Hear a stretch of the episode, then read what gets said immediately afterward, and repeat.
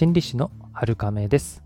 この番組ではあなたが自分に優しくしていけるようにセルフコンパッションやセルフケア心理学などについて話をしています。えー、ノイズキャンセリングイヤホンとかノイズキャンセリングヘッドホン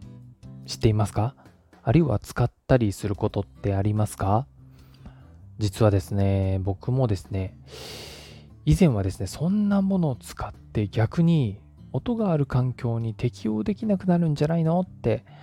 思っていた時期があるんですよね。お恥ずかしいです。えー、まあね、今もね、あの賛否両論あるかもしれないですけれども、うん、私はね、今、あの結構使ったりしますね。そうそう。で、食わず嫌いとかはね、良くないなって、えー、日頃からね、思っているんで、そうそう、あの、食への好奇心私強いので結構いろいろ口にするんですけれども、こういうね、最新の技術みたいなところにはね、慎重だったりするんですよね。もちろん、あやっぱり良くないものだったよなとか思うこともあるんですけれども、まあ、使ってみてね、全然最初の予想と違うなって思うこともあったりとか、後々になってなんですけれども、科学的にも問題ないよねっていうことも、まあまああるので、コストとかリスクの許す範囲でね、最初の印象に惑わされずに触れていった方がいいよなってプチ反省することも多いんですね。というところで、えー、ノイズキャンセリングイヤホン、ヘッドホンっていうところなんですけど、これはですね、作業に集中するのはとってもいいんですよね。あのー、人間の話し声を完全にシャットする機能はまだまだみたいなんですけれども、まあ、あのー、何ですかね、生活音とかこう、ずっと出てる音をシャットするのにはやっぱノイズキャンセリングって優秀みたいで、僕の場合は特にヘッドホンを使っているので、だいぶね、あの、その密閉感のおかげか、話し声とかもね、減らしてくれるんですよね。カフェに行く時とか、あの室内はもちろんですけれども、外出時とかね、あのー、なんだろうな、騒がしい場所に行く時とかね、役立ったりもしますね。理想的にはですね、本当は、アップルのあの、リンゴのね、マークの、えー、白い製品いっぱい多いところの、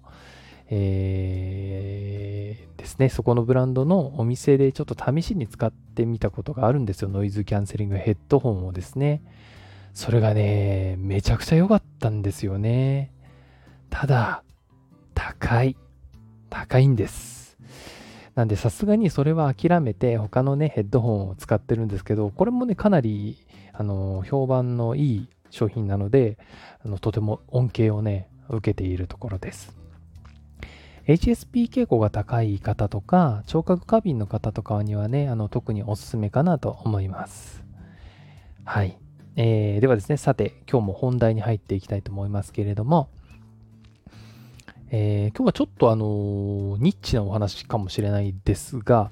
マインドフルネスとか瞑想をしていて、自分の記憶とか思考とか感情とかイメージとかね、そういったものが浮かんできた時にどうするかっていうと、あのー、やった方がいいよっていうのは、まあ、存在を認めて、許して、受け入れて、まあ、味わって置いといて自然と去っていくに任せましょうっていう、ことになっているわけですね。その間そういった思考とかが浮かんできたら呼吸とか体の感覚に意識を戻したりするわけです。そして思考とか感情を否定するわけではなくて味わうっていうことをね大事にしています。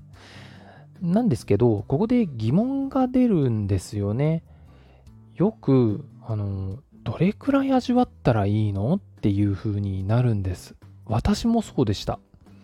で、これの答えから言っちゃいますと、ほんのちょっとなんですよね。ほんのちょっとってどれくらい？って なりそうなんですけれども、これは後で説明しますね。味わうというからにはですね、しっかりどっぷりとね、使っちゃうような印象を受ける方がやっぱりいらっしゃるし、確か味わうっていう言葉がね、やっぱりそう受け取っても仕方ないかなと私も思います。ただそれだとネガティブな思考とか感情とかそうでなくてもポジティブな思考とか感情もそうですけどそれにとらわれてしまう巻き込まれてしまうっていうことになるんですね言葉っていうのはやっぱりねその受け取り手によって意味合いがずれちゃいますのでもうなんだろうな。大まかな情報を伝えるには便利なんですけどやっぱりこういう細かいことを伝えようとするとね説明が必要になりますよね。なので今日ちょっとこういうお話をしてみようかなと思いました。さてでほんのちょっとっていう分量のイメージなんですけれど例えばですねあのー、お皿に一人前のスープがあるとしましょう。まあね、それがキッチンで料理されてまだ準備段階にあるとしてちょちょっとこう立ち寄って、まあ、小指でちょんとつけてピロンって味見してうんなるほどねみたいな。でそのままタッタッタと立ち去って自分がやることに戻るみたいな。それくらいのイメージですね。なんてまあつまみ食いとかそんなような感じです。ただ否定したりとか悪いものっていうふうに思わなくて大丈夫なんですね。もしそうしたくなったらそういう自分も認めてあげてください。あ今自分はこの記憶を嫌なものだと思ったな押さえつけようとしたなとかそういうふうに認めてあげるんですね。そして放っておいて自分がすべきことに戻ればいいんですね。そうだな。猫とか犬とか飼ってる人であればまあね、そういう子たちが近くに来て、好きにして、あのー、まあ寝たり、歩いたり、そういう風にしてるイメージですね。彼らっていうのはま好きにやってきて好きに去っていきますので思考とか感情もそんなようなもんだと思っていただければいいかなと思います。ね、あの自分がなんかやるべきことやってる時に猫とか来たりしてこう来るたんびにいちいちこう全力で向き合ったりこう可愛がったりってしないですよね。ちらっと見て、あ、来たな、みたいな感じで、まあ自分のやることに戻る。そんなようなイメージでもいいかもしれないですね。これくらいの感じがマインドフルネスでいうところの味わうっていうことになります。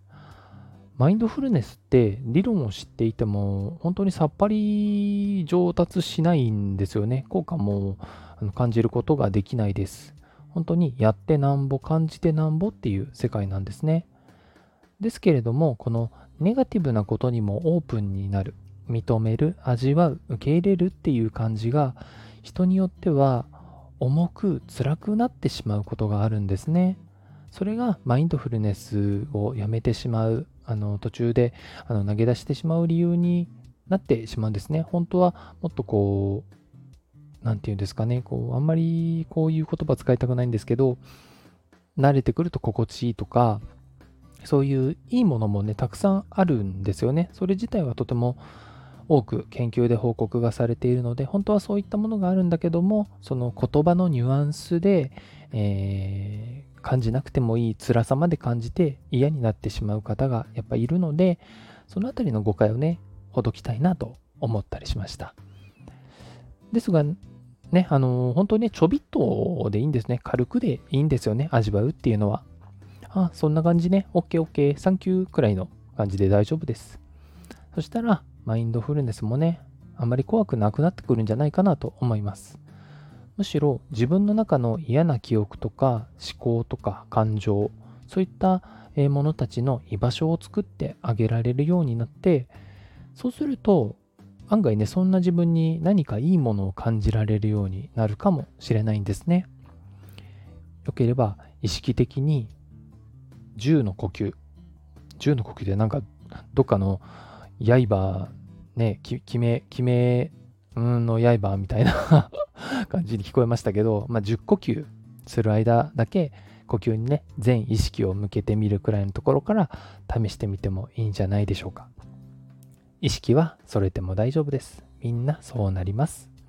そして、それたら呼吸に戻ればいいんです。何か思考や感情などが来たら居場所を作ってあげてペロリと味わうくらいにしてあとはいていいよってして呼吸に戻っていくんですねよければ試してみてください今日も最後まで聞いてくれてありがとうございますこの放送がお役に立てれば嬉しいです今日もあなたが自分に優しくあれますように心理師の春亀でした。